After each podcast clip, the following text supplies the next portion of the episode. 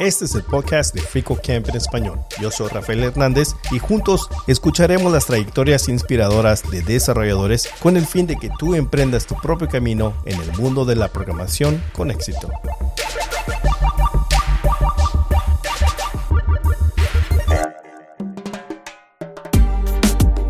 Cuando empecé con el tema de programación, lo primero que me fascinó es que uno puede hacer de todo.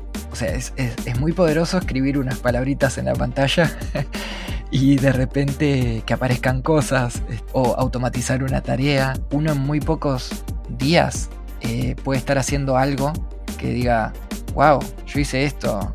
No sé, cuando yo empecé a hacer cosas con Python, eh, hacía muchas cosas de automatización, ¿no? Como para practicar.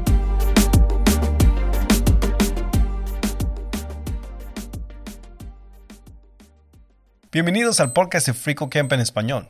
Hoy en el podcast tengo con nosotros a Gustavo Juan Torena, un apasionado de la neurociencia que encontró su camino en la programación y la ciencia de datos. Durante su viaje superó desafíos aprendiendo a programar en MATLAB y Python y ahora se encuentra en un emocionante doctorado en ciencias de la computación y investigando análisis de datos y aprendizaje automático. Gustavo compartirá sus logros y consejos valiosos para quienes quieran seguir sus pasos.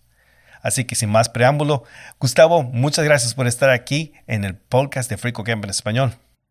Muchas gracias, Rafael, por la invitación. Eh, bueno, me encanta Free Camp y bueno, el podcast ahora también, que los escucho. Eh, y nada, muy contento de, estar acá charlando un rato con vos. Que vamos a empezar. Eh, especialmente con lo que me llamó la atención, eh, decidiste irte por la biología. ¿O por qué razón biología? ¿Algo familiar? ¿O qué fue lo que te llamó la biología? Eh, mi camino en realidad fue que ni bien yo terminé la secundaria, bueno, soy de Argentina, cuando terminé a los, a los 18 años, eh, empecé a estudiar psicología en ese momento. Estaba interesado, me parecía interesante la mente, todo lo relacionado con los con cómo pensamos, digamos, y, qué estaba pasando ahí. Cuando comencé a estudiar la carrera descubrí que existía un campo que era neurociencia. O sea, en primer año descubrí eso en una materia de, neurofisiología, digamos, de estudio del cerebro, del sistema nervioso. Y dije, no, esto es realmente lo que quiero hacer. Entonces ahí viré a la carrera de ciencias biológicas en la Universidad de Buenos Aires que, donde uno como biólogo puede especializarse en neurociencias, en estudio del cerebro y, del sistema nervioso. Entonces el camino fue un poco hacia ahí. No es que tenía una persona referente, em, pero fue, fue, como ir descubriendo un área nueva, interesarme y elegir eh, virar en esa dirección. Bueno, hace sentido que de psicología a neurociencia. Especialmente porque tenías esa curiosidad por cómo trabajaba la mente, uh, todo esto, esta parte de, la psicología. Pero algo que vamos a, profundizar es cómo de neurociencia llegó no solo a programación, a ciencia de datos, pero también estamos hablando ah, de inteligencia artificial. Empezamos más que todo en el neurociencia. ¿Cómo fue tu experiencia eh, ya empezando a aprender esto, a profundizarte en esta área que me, imagino que más, más te fascinó, porque es, ya tenías esa curiosidad, ya tenías ese, ya tenías claro lo que tú querías aprender en ese sentido. Claro, eh, la carrera de biología primero tiene un ciclo troncal, digamos, donde uno aprende cuestiones más generales, eh, biología molecular, cosas sobre animales, plantas, eh, genética y demás, pero uno ya eh, a partir del tercer año, digamos, se especializa. Entonces, eh, lo que es bastante común es que mientras uno va cursando materias más específicas, en este caso materias este, de neurociencia, busque también un laboratorio para realizar su tesis de licenciatura, o sea, su tesis de grado. Entonces, en ese caso, en ese momento, yo estaba interesado en aquellos laboratorios que no eran muchos, que hacían neurociencia humana, digamos, lo que se llama neurociencia cognitiva, que es justamente una intersección entre la psicología y la neurociencia, eh, porque también hay otras personas que estudian por ahí neurociencias en otros animales, este, o de, otras formas, ¿no? Y en ese caso, el laboratorio donde, donde fui a tocar la puerta y decir, hola, me interesa lo que hacen, eh, puedo hacer mi tesis acá, eh, fue el Laboratorio de Inteligencia Artificial Aplicada, que estaba ya en el Departamento de Computación. Y es un lugar muy interdisciplinario que tiene gente de distintas carreras. Tiene, por supuesto, gente de computación, pero tiene gente de física, gente de matemática y también otras áreas, este, además de biólogos, eh, me he cruzado con economistas, eh, gente de lingüística, porque la lingüística también ahí tiene mucho que ver con, la inteligencia artificial. Y, bueno, inicialmente fue, fue incluirme, digamos, empezar eh, inicialmente como hacer una pasantía en ese laboratorio. Em, y ahí es donde descubrí que eh, para realizar esos experimentos, por ejemplo, mi tesis de licenciatura trató sobre eh, electroencefalografía, que es básicamente una técnica donde uno pone electrodos en, la cabeza de una persona, así no es nada. De hecho, se hace a nivel médico, también se, hace este tipo de estudios, eh, y puede ver esas señales frente a estímulos que le muestran una computadora, y normalmente entonces uno tiene que programar ese experimento, que es mostrar dibujos o palabras o lo que sea en una computadora, y también analizábamos los datos, no con un software eh, prearmado, digamos, o, una interfaz gráfica, sino que ya en ese laboratorio todo el mundo eh, programaba, digamos. Entonces, inicialmente ahí eh, me puse a aprender a programar en MATLAB, que era, que es un, quizás algunos lo conozcan, algunos no, es bastante más común en ingeniería. es un, software, no es software libre, es un software privativo, pero donde uno este, programa con una sintaxis similar a Python en ciertos puntos, a R, eh, y entonces ahí, bueno, empezó el desafío de, aprender a programar, que ya era algo que me llamaba la atención, pero no había nunca, nunca me había animado, digamos, o sea, a, meterme mucho en eso. Fascinante de todas las áreas que, involucra programación. Y, mencionamos eso fuera de que en estas alturas programación está metido en diferentes áreas que uno no llega a pensar. Creo que estuviste trabajando en algo que usualmente se hace manualmente. Entonces, en tu tesis era de que tú eh, estaban por crear algo que se podía hacer más en computadora, poder analizar estas, ah, los estímulos y no eh, usualmente tradicionalmente escribirlo a mano. Eh, no sé si elaborar más, puedes elaborar más en, esto que estoy tratando de descifrar. Sí, sí. Em, bueno, para, contar brevemente, eh, bueno, yo también este, comencé a hacer el doctorado en el mismo laboratorio, digamos, o sea, me recibí, hice mi tesis de licenciatura y con mi mismo director, eh, Juan Kamienkowski, que para, hablar de interdisciplina, él es físico, además, o sea, todos de formaciones diversas. Em, em, me dijo, bueno, podrías presentarte una beca para, realizar el doctorado, si es lo que vos querés. Eh, yo estaba muy interesado, sigo muy interesado en la ciencia, entonces este, me postulé. Acá en Argentina existe un organismo que se llama CONICET, que eh, permite obtener becas eh, o sea, si ganas esa beca, puedes realizar el doctorado con financiación. Y bueno, en esa beca en el, en el 2020, con toda la pandemia y demás, este, comencé el doctorado. Y para resumir de lo que se trata, lo que estoy haciendo ahora, em, es un área que se llama psiquiatría computacional. Lo que intenta hacer este área es ayudar a tener mejores métodos de diagnóstico, mejores métodos para evaluar trastornos eh, neurológicos, eh, mentales, utilizando herramientas de la informática. Por ejemplo, hay gente que lo que hace es analizar el discurso de un, paciente con técnicas de procesamiento del lenguaje natural para ver eh, patrones o características en cómo está hablando.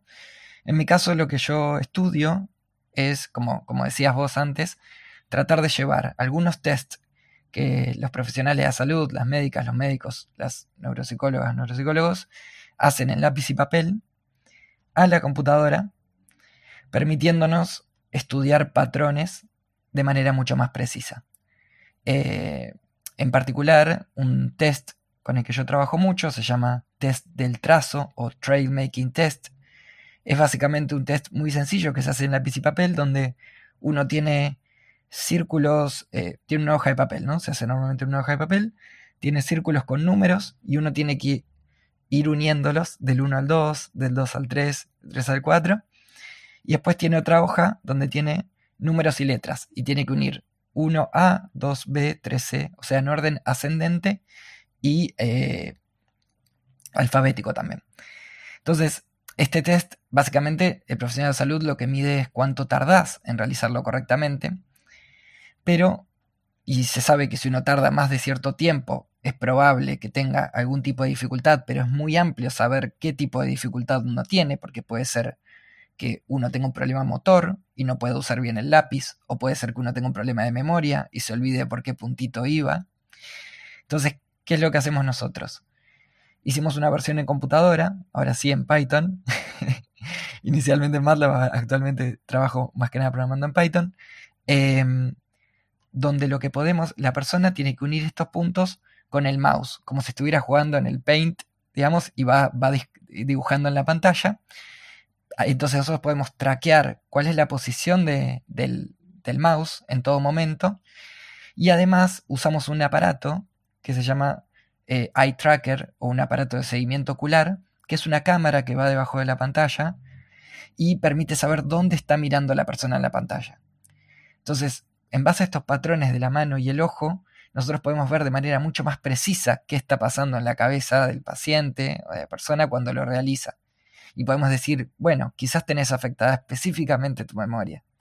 Quizás tenés afectado. Y eso, ahí es donde entra la inteligencia artificial también, en tratar de encontrar estos patrones con distintas técnicas. Y creo que mencionaste, eh, cuando escuché, es de que también, digamos, les, das instrucciones que si ve un, un punto, que miren hacia el lado opuesto.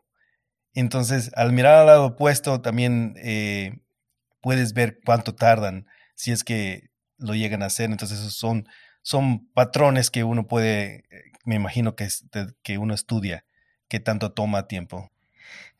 Claro, hay, hay, hay distintos tipos de tests em, y particularmente los movimientos oculares son, son algo muy rico. Em, los, los, humanos y otros animales también eh, estamos constantemente moviendo los ojos. Uno cree que, que tenemos los ojos quietos cuando miramos algo, pero hacemos unos movimientos que se llaman sacadas constantemente. Entonces, en realidad uno está constantemente moviendo su ojo, pero tenemos la ilusión de que está todo quieto, pero en realidad hay como saltos.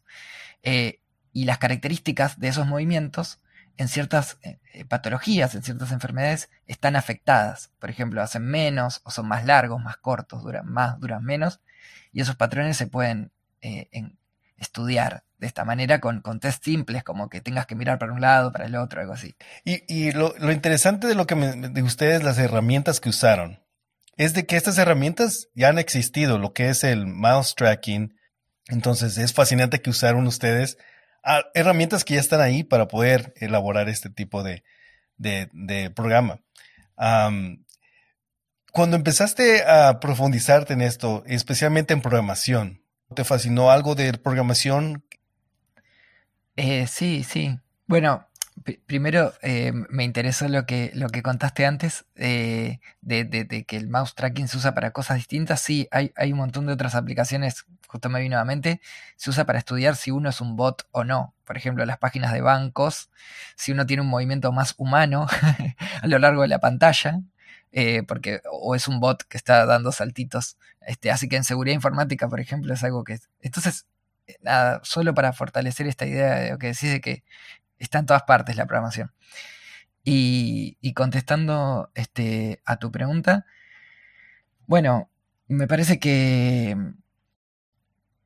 cuando empecé con el tema de programación, lo primero que me fascinó es que uno puede hacer de todo. O sea, es, muy poderoso escribir unas palabritas en la pantalla y de repente que aparezcan cosas, este, o automatizar una tarea, es, eh, y es muy rápido donde uno puede, o sea, lleva muchísimo tiempo aprender a programar bien.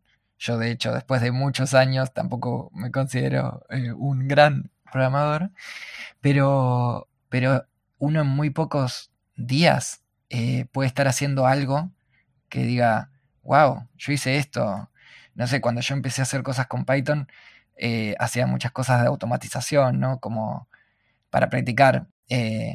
Voy a guardar todos estos archivos automáticamente, voy a generar estos archivos, este, voy a borrar los CSVs de esta carpeta. Eh, y nada, eso invito a todas las personas que estén escuchando esto y por ahí no se animen a que miren algunos de los cursos, por ejemplo de Free Code Camp, y rápidamente van a poder estar haciendo algo eh, tangible, o sea, que, lo van a poder observar rápidamente y eso es muy motivador. En pocas áreas uno tan rápido empieza a ver algo, wow, estoy haciendo algo.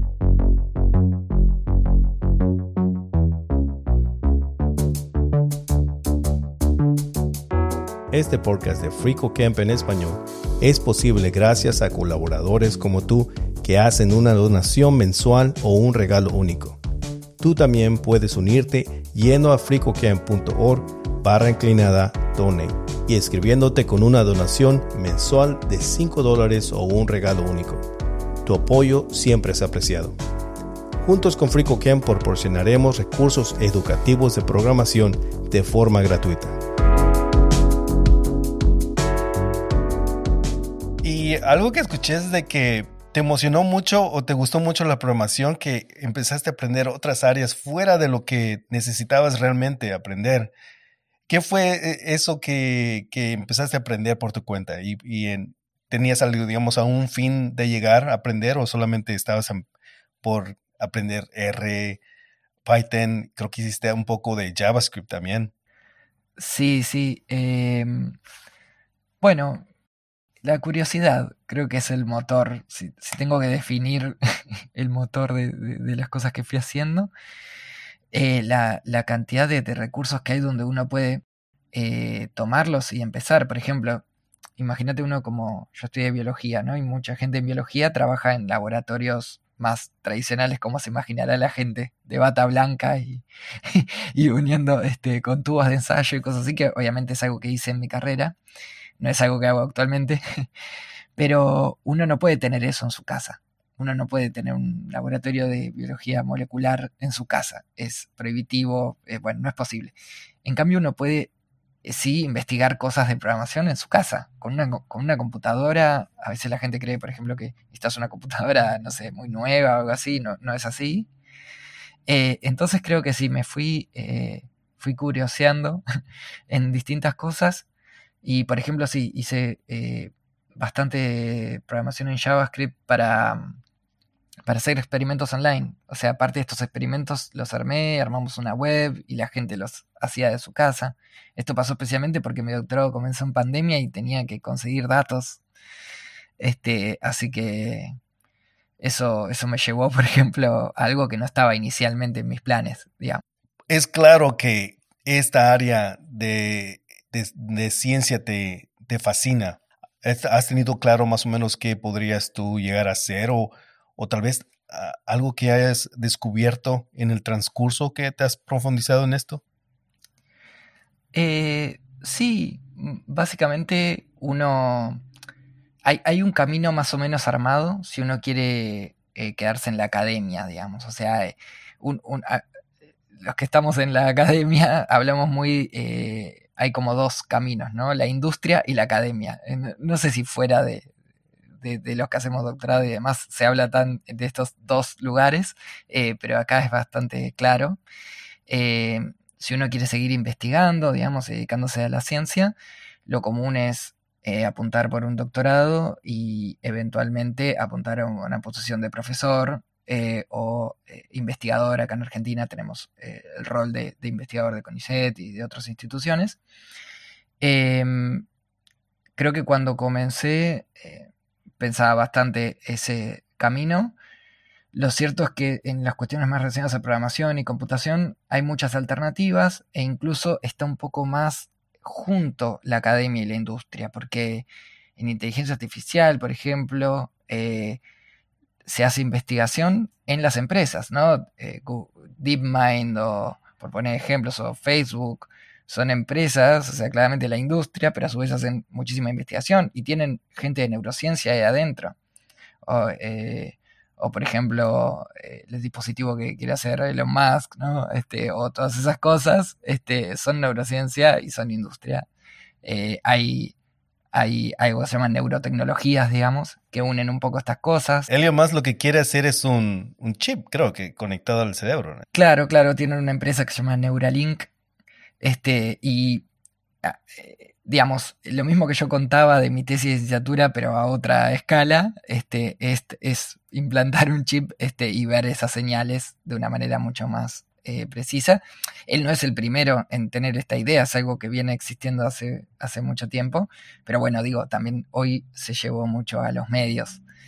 Eh, pero bueno, lo que quería llegar es que no sé muy bien qué voy a hacer en el futuro. Ya uno eh, llegar a, doctorarse es, eh, digamos, mi, meta actual es llegar a doctorarme, que implica hacer bastantes años de investigación y escribir un, trabajo de tesis. Así que tengo una meta mucho más a largo plazo en este momento que, por ahí es... espero doctorarme próximamente en un año o algo por el estilo. ¿Qué es lo que, qué es lo que disfrutas ahorita, digamos, en, en la etapa que estás ahorita? mencionamos brevemente que ah, creaste un curso de web scraping. Entonces, ah, me imagino de que estás disfrutando poder aprender y ah, pasar esta educación, lo que has aprendido a alguien más. ¿Qué es lo que estás disfrutando en este momento con rumbo a tu, a tu doctorado? Sí, creo que em, tiene algo muy lindo estar en un doctorado, que es algo muy abierto. O sea, también es algo muy desafiante, porque no, los objetivos no son extremadamente claros. Uno está empujando un poquito la barrera del conocimiento actual, entonces no hay una tarea súper clara que uno tiene que hacer. Por supuesto, yo tengo a, mis directores, como dije, a Juan Kaminkowski, que es mi director, y a Agustín Petroni, que es mi codirector. Ellos me ayudan un montón. Eh, disfruto mucho estar en un grupo muy agradable de personas, eso también es, eh, importante en el laboratorio donde estoy. Em, pero bueno, tiene este aspecto donde uno tiene amplitud para, buscar y para investigar. Eso fue, creo, también lo que me llevó a ver cosas distintas. Em, y lo de enseñar, sí, es algo que me gusta. Eh, doy clases en, la facultad, em, en la maestría en, data mining de la, facultad, este, doy unas clases de ciencia de datos. Y, y sí, es muy lindo transmitir. Lo que sí también eh, te contaba antes, eh, fuera de, cámara, digamos, eh, es que uno también cuando hace esta trayectoria tan poco lineal, digamos, yo no soy, no soy ingeniero en sistemas, no soy este, computador de, carrera de grado, se siente a veces con el famoso síndrome de impostor y, cosas. La gente alrededor, si uno está con un buen grupo, es amable y demás, eh, pero obviamente la persona que se formó específicamente en eso tiene ciertos conocimientos que son eh, súper valiosos. Em, entonces, nada, el mensaje que quería dar con esto es que nos pasa a todos. O sea, todos dudamos de nuestros conocimientos, estamos... Eh, la, la, imagen esta de experto es medio rara para mí. Para mí es eso, es gente aprendiendo y curiosa y constantemente en aprendizaje, digamos. El que no está constantemente en aprendizaje no le creo tanto, digamos. Otra vez que habíamos hablado fuera también de, cámara y es el idioma. ¿Alguna vez eh, has tenido esta mm, síndrome, síndrome de, de impostor con el idioma o has enfrentado algún obstáculo al tener que hablar el inglés? Sí, sí, tal cual. Eh, bueno, estando en ciencia, eh, el idioma de la ciencia es el inglés. Este, uno tiene que escribir trabajos científicos, leer trabajos científicos, se publica en inglés independientemente del país donde esté. Por supuesto que hay revistas en, todos los demás idiomas, pero las revistas de mayor impacto internacional y donde uno apunta a publicar siempre están en inglés. Y eh, bueno, sí, el momento de, hablarlo es siempre eh, la dificultad más grande. Me, pasó de ir a congresos, por ejemplo, estar hablando con, personas de otras eh, nacionalidades o nativas de inglés. Em, y, y, sí, es complicado. Yo no considero que tengo el inglés más avanzado posible, pero siempre me pude comunicar bien. Y si uno está con una persona que quiere entenderte, y, es suficientemente agradable para eso, em, siempre vas a poder comunicarte. Pero también como hablábamos antes, em, está bueno que existan espacios. Por ejemplo, yo empecé viendo Free Code Camp en inglés, ya hace unos cuantos años. Eh, esto que estoy contando de que empecé a programar fue como hace unos siete años. Eh, y, miraba videos y bueno, no existía Free Code Camp en español aún. Eh, y hoy ver los videos en español o, los distintos, de, distintas nacionalidades, además, otras personas de otros países de Latinoamérica, eh, es muy interesante. A mí me gustaría también que si alguien ve el video que hice, eh, también diga, ah, bueno, mira, esta persona tiene acento de Argentina, o después escucha a otra persona tiene acento de, este, de Perú, de Chile, o que sea, y se sientan más cercanos, digamos, en algún punto. Ah, hablemos con respecto a este curso. ¿Cómo surgió eh, esa iniciativa ah, y por web scraping? ¿Por qué web scraping? Sí, otra vez eh, es interesante la historia porque todo parece muy poco lineal. Eh, creo que otra vez empujado por la curiosidad. Yo en un momento me puse a aprender eso, primero porque también es una de las habilidades, por ejemplo, recuerdo uno de los cursos que hice de Python, bueno, hice un trabajo final que era hacer eh, web scraping. Em, en ese caso, como ya, yo ya estaba metido en cuestiones de ciencia, había agarrado eh, PubMed, que es una página que reúne investigación biomédica, eh, y entonces había scrapeado los, los abstracts o los resúmenes de los, de los trabajos para tratar de estudiar este, nada, cómo iban cambiando en términos de frecuencias de palabras y cosas así. Entonces, yo ya tenía algo de experiencia y se ve que lo había hablado con alguien en el laboratorio. Eh, y entonces también es estar en el lugar correcto, ¿no? Entonces, como yo había hablado de este tema y también estaba programando en JavaScript los experimentos, eh, un compañero mío del laboratorio, eh, que daba la materia de procesamiento del lenguaje natural en la maestría esta donde doy clases, me dijo, ¿querés venir a dar una clase sobre web scraping? En ese momento, hace unos tres años, creo, algo así. Era virtual en ese caso. Y, bueno, empecé a profundizar para dar, para enseñar esa clase. Esa clase la di como dos años seguidos, a la gente le gustó bastante y el curso, eh, la base del curso de Free Camp es esa clase eh, modificada, porque por ejemplo para el curso nosotros creamos una página eh, que se llama Scrape Park, eso también fue idea de, Estefanía, que un problema que tienen los cursos de web scrapping es que como cambian las páginas, uno no tiene control de que la desarrolladora, el desarrollador decida cambiar la página, eh, es un problema porque quedan desactualizadas, ¿no? Entonces, ella me dijo, ¿por qué no creamos una página eh, y que ya quede y además se pueda traducir a distintos idiomas? nada, bueno, una genia ella.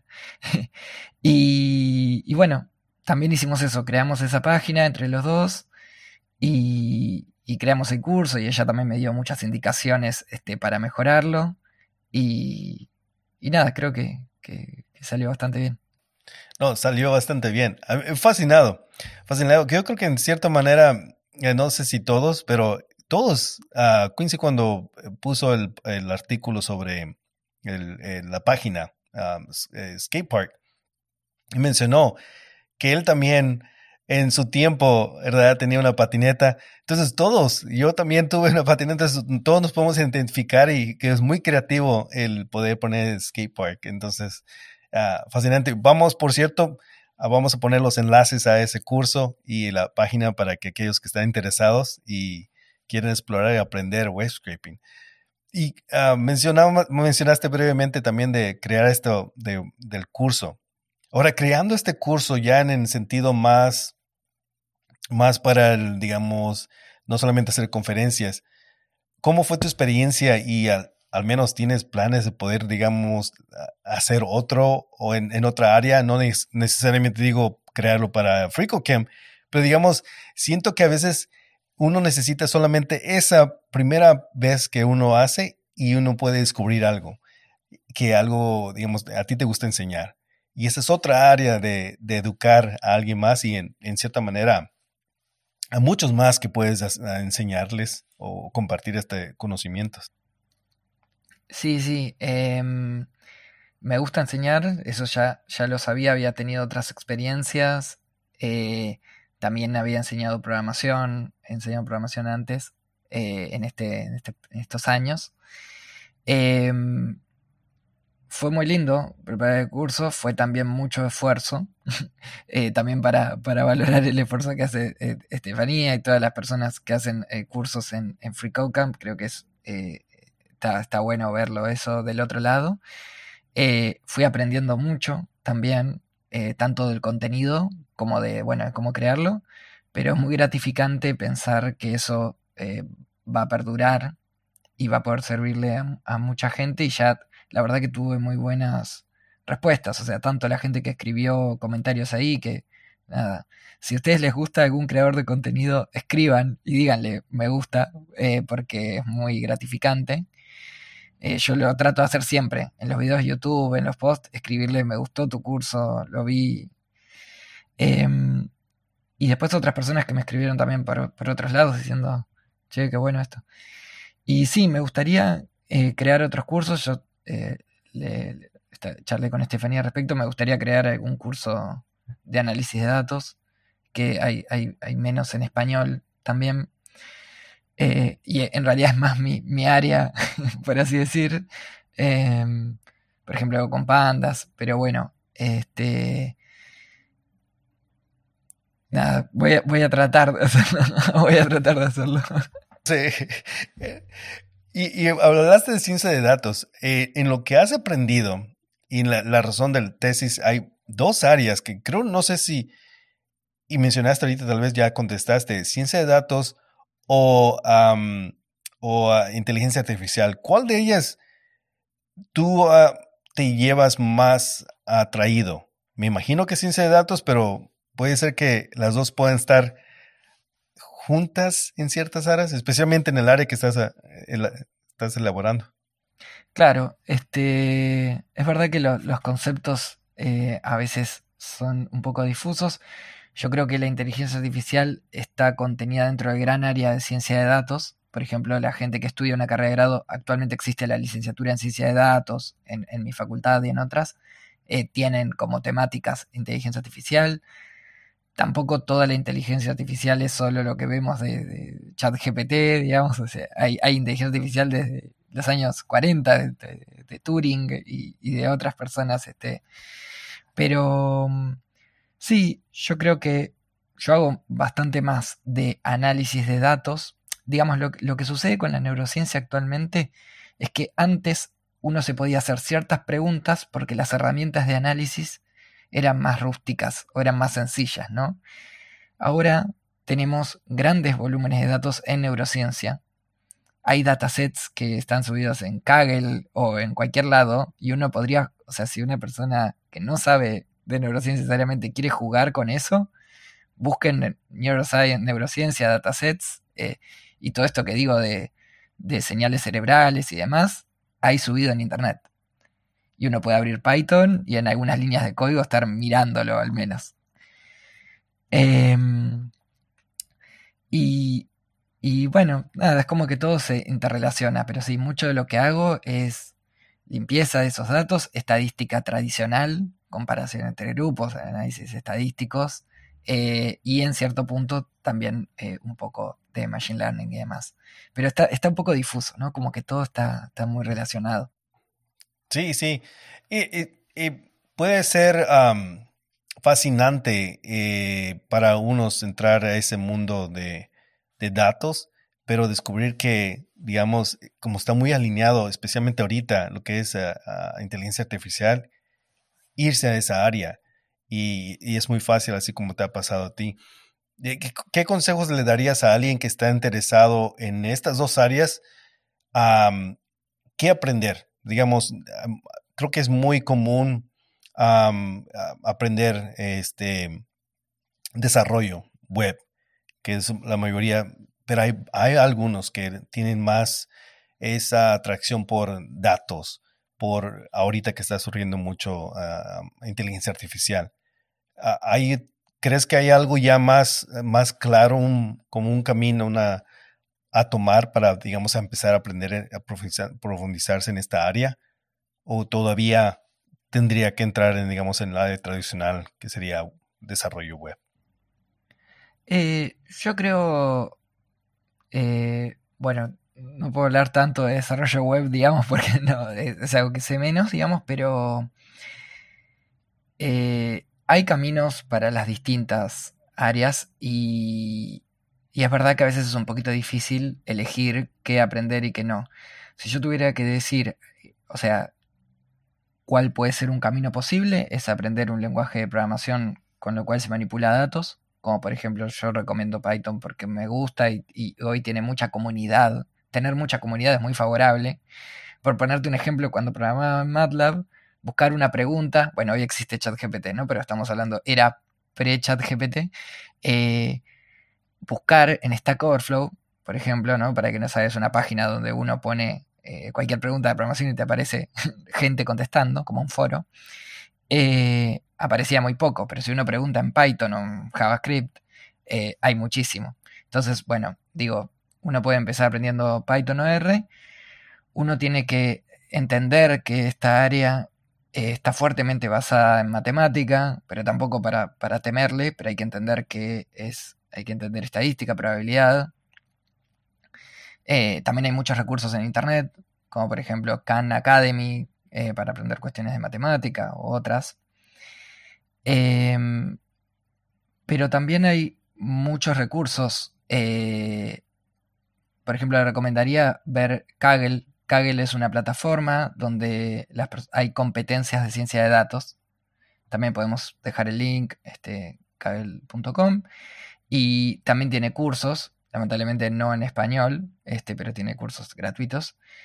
Em, y uno ahí también está bueno que es como una red social, donde la gente dice, tengo este problema, vamos a solucionar esto. Este, también está bueno. Creo que está bueno meterse en comunidades. Eso es muy favorable. Eh, con otras personas tratando de aprender lo mismo, ¿no? Como la gente que está eh, en algún bootcamp o alguna institución o algo, este, siempre tienen su Discord o sus cosas. Em, creo que se, para mí perfectamente se puede hacer un camino. Y yo empezaría aprendiendo Python, entendiendo lo básico de probabilidad estadística. Hay otras dos áreas de la matemática, pero tampoco quiero asustar a la gente que diga que no, se va a meter, pero eh, cálculo y álgebra lineal son temas que, son importantes. Lo que sí hay que entender es que se puede ir aprendiendo de a poco. Se puede ir aprendiendo de a poco. Por ejemplo, lo que yo decía que, que a mí me gustaría enseñar en Free Code Camp es eh, el uso de Pandas. Pandas es una librería de Python muy utilizada, que lo que permite es como si uno hiciera cosas que hace en Excel, donde uno trabaja con una tabla, ¿no? Puede levantar un, archivo con datos y entonces uno puede hacer visualizaciones, puede hacer estadística, puede ver, eh, hacer inferencia y demás. Y lo bueno es eso, si uno entiende los conceptos, hoy los bloques de programación eh, son bastante fáciles de implementar, porque ya existe bastante abstracción. Por ejemplo, hay librerías como scikit-learn, que es una librería de Python para hacer Machine Learning, donde uno sin entender mucho podría hacer. No recomiendo hacer mucho sin entender. Lo que estoy diciendo es que de a poquito puede llegar a eso, que me imagino que hace 20 años cuando no existía y había que programar, no sé, em, antes la gente programaba en Fortran, las cosas, de un lenguaje viejo, este, cosas de análisis de datos, bueno, era mucho más complicado. Hoy existe TensorFlow, PyTorch, y, estas empresas, TensorFlow es de Google y PyTorch es de, Meta, se esfuerzan también en, hacer muchos recursos educativos para que la gente use su herramienta. Entonces, en Internet realmente hay mucho, hay que ir de a poquito y, y bueno, y en Free Camp en, inglés actualmente hay bastantes eh, opciones para ir aprendiendo. Hola, espero que estés disfrutando esta entrevista. Quiero aprovechar esta pausa para compartir contigo otros recursos que FreeCodeCamp también tiene para ti en español. En nuestra publicación en español encontrarás más de 400 artículos tutoriales y manuales traducidos que cubren conceptos fundamentales de Python, JavaScript, Java, Linux y muchos otros que te ayudarán en tu aprendizaje continuo. Pero si estás buscando videocursos completos para aprender construyendo proyectos de práctica, visita nuestro canal de FreeCodeCamp en español en YouTube. Ahí encontrarás videocursos completos que suman más de 40 horas de práctica construyendo proyectos paso a paso para aprender Python, JavaScript, React, Node.js y más. Todos los enlaces de estos recursos gratuitos y otros los encontrarás en las notas de este episodio.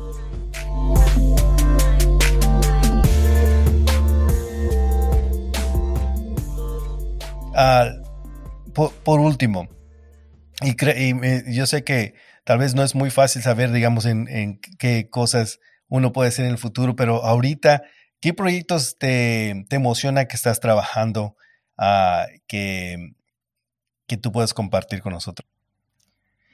Bueno, eh, un proyecto que me parece muy interesante es que yo antes te contaba que nosotros estudiamos estos movimientos oculares con un dispositivo que tenemos en el laboratorio. Es un dispositivo de laboratorio, por lo tanto es algo caro, eh, que no podría tener cualquier persona en su casa.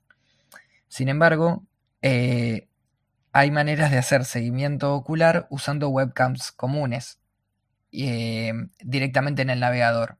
Al fin y al cabo, lo que se tiene que hacer es entrenar un algoritmo que detecte dónde están nuestras pupilas y pueda nosotros básicamente lo calibramos diciéndole a la persona, mira este punto, mira este punto, entonces eh, el modelo aprende que si uno tiene el ojo mirando hacia un lado, implica que está mirando la esquina superior izquierda, por ejemplo, de la pantalla. Entonces, esto es mucho menos poderoso que el aparato que uno tiene en el laboratorio, pero tiene una gran ventaja que es que uno lo puede hacer en una computadora tradicional. Entonces, algo en lo que estamos trabajando es mejorar un software ya existente que no estaba pensado necesariamente para aplicaciones de neurología, digamos, como esto que, contabas vos antes. Hay una tarea muy sencilla que nosotros estamos, que armamos, que no creamos nosotros, sino que la implementamos, que se llama antisacadas. Y básicamente lo que implica es mostrarle un punto a una persona que puede aparecer a la izquierda o a la derecha en la pantalla. Hay una condición que se llama prosacada, que es, bueno, si te muestro a la derecha, quiero que mires rápidamente, sin mover la cabeza, solo los ojos, hacia la derecha. Si te lo muestro a la izquierda, quiero que mires a la izquierda. Y hay otra condición que se llama antisacadas, que implica que mires para el lugar opuesto. Mirar para el lado contrario cuando yo te muestro un puntito es algo menos automático y que requiere tener un proceso de inhibición eh, funcionando correctamente, digamos. Inhibir esa respuesta natural que es si te muestro una luz, miras hacia la luz. Entonces, de esta manera se puede ver que en ciertos pacientes no pueden realizar esto correctamente o tardan más. Entonces algo de lo que estamos tratando de hacer es un test sencillo en base a esto, que las personas pueden hacer con cualquier computadora con una webcam común. Y no es mi objetivo pensar en un diagnóstico, pero sí en un monitoreo, como por ejemplo hacer una serie de tests que una persona les puede hacer entrando a una página y que pueda eh, generar una alarma que le diga deberías visitar a un médico. La ventaja de esto es que si hay, primero, no sobran las neurólogas y neurólogos en, el mundo en general, este, en mi país en particular tampoco, y además permite que una persona lo haga desde un lugar bastante remoto, quizás lejos de la capital de su provincia, o, en un lugar, en una zona rural o que sea, con una computadora cualquiera, y recién quizás haga el esfuerzo de visitar al profesional de la salud cuando este, sus tests que puede hacer desde su casa le están dando peor, digamos. Entonces, eh, ya estamos eh, testeando esto con eh, pacientes y, bueno, eso me motiva bastante porque creo que es algo que puede ser una, cierta ayuda em, que, que le podría servir a cualquier persona, otra vez, sin necesidad de tener, de ir a una clínica donde tenga este dispositivo que vale literalmente miles de dólares. Este, y nada, bueno, como siempre, es un trabajo a futuro, eh, se, hace muy de a poquito, hay que estar seguro de que funcione. Em, pero bueno, eso es un ejemplo de algo que, me, motiva porque creo que tiene una, aplicación eh, directa que podría mejorar la salud de la persona. Suena muy interesante y, muy importante también. Eh, especialmente cuando mencionaste lugares rurales donde no tienen esos recursos o no tienen esa opción de viajar. Entonces, al tener eso, es claro que es algo que va a impactar grandemente cuando llegue a ser, a, ya a salir, ¿verdad? A estar eh, finalizado. Pero claro, toma tiempo. Esto, especialmente ciencia, toma mucho, mucho tiempo, pero así empieza. Eh, fascinante, gracias por compartir. bueno, Gustavo, ha sido fascinante poder conocer y profundizar en este mundo que te había mencionado yo, ni idea, pero es sorprendente en, el área donde está la programación y también cómo te desenvuelves y cómo disfrutas lo que estás haciendo. Ah, este, siempre es, eh, la curiosidad ha sido la palabra que ha salido mucho y que es lo que tú refleja, tu trayectoria refleja que es la curiosidad que te ha llevado a poder seguir tu, tu deseo por seguir aprendiendo sobre esta ciencia. Así que mis uh, los mejores deseos de poder que tú llegues a, tu doctorado y poder seguir aprendiendo. Así que esperamos poder ver un, un curso tuyo pronto. Y vamos a compartir, como mencioné, los enlaces de LinkedIn y otras otros ah, áreas ah, sociales donde quieres que te puedan comunicar contigo. Mencionaste que LinkedIn es donde tú te desenvuelves más, que pueden conocer más de, de ti, de lo que tú estás trabajando. Y entonces también otros enlaces que mencionamos en el podcast que, pueden ustedes conocer ah, y explorar más este mundo de datos y de ciencia. Así que gracias a todos que nos han escuchado. Ah, ¿Algo más que quieras cerrar, Gustavo? Con mucho gusto, ah, puedes este, compartir con nosotros. No, simplemente eh, agradecerte por tenerme acá. La verdad que soy un fan de Free Code Camp también de, del podcast. Eh, no, me, no me hubiera imaginado que iba a estar ni haciendo un curso, ni, digo, cuando comencé a ver por primera vez un video de Free Code Camp era algo lejano, digamos, ¿no? Eh, invitar a la gente a animarse a meterse en este mundo. A veces la gente piensa, eh, bueno, porque quiero dar el salto totalmente a, no sé, ser programadora, programador. No, hay un montón de gente que creo que la programación puede mantenerse en su misma área y, ser su la programación para potenciarla. Y hay muchos recursos gratuitos eh, y demás, eh, que está bueno. Es divertido además. Así que obviamente requiere, como decíamos antes, no es algo que de un día para el otro, requiere superar trabas, frustración y demás pero yo creo que es muy gratificante, se lo recomendaría a cualquier persona, independientemente de donde esté, de su edad y demás. Sí, así es.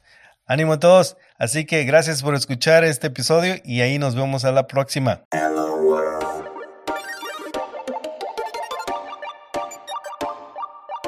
Gracias a todos por escuchar el podcast de Frico Camp en español. Si te ha resultado útil, no dejes de decírselo a tus amigos, ayudará a que más gente lo descubra. Si quieres dejarnos un review de 5 estrellas donde quiera que lo escuches, también será de gran ayuda. Gracias de nuevo y hasta la próxima.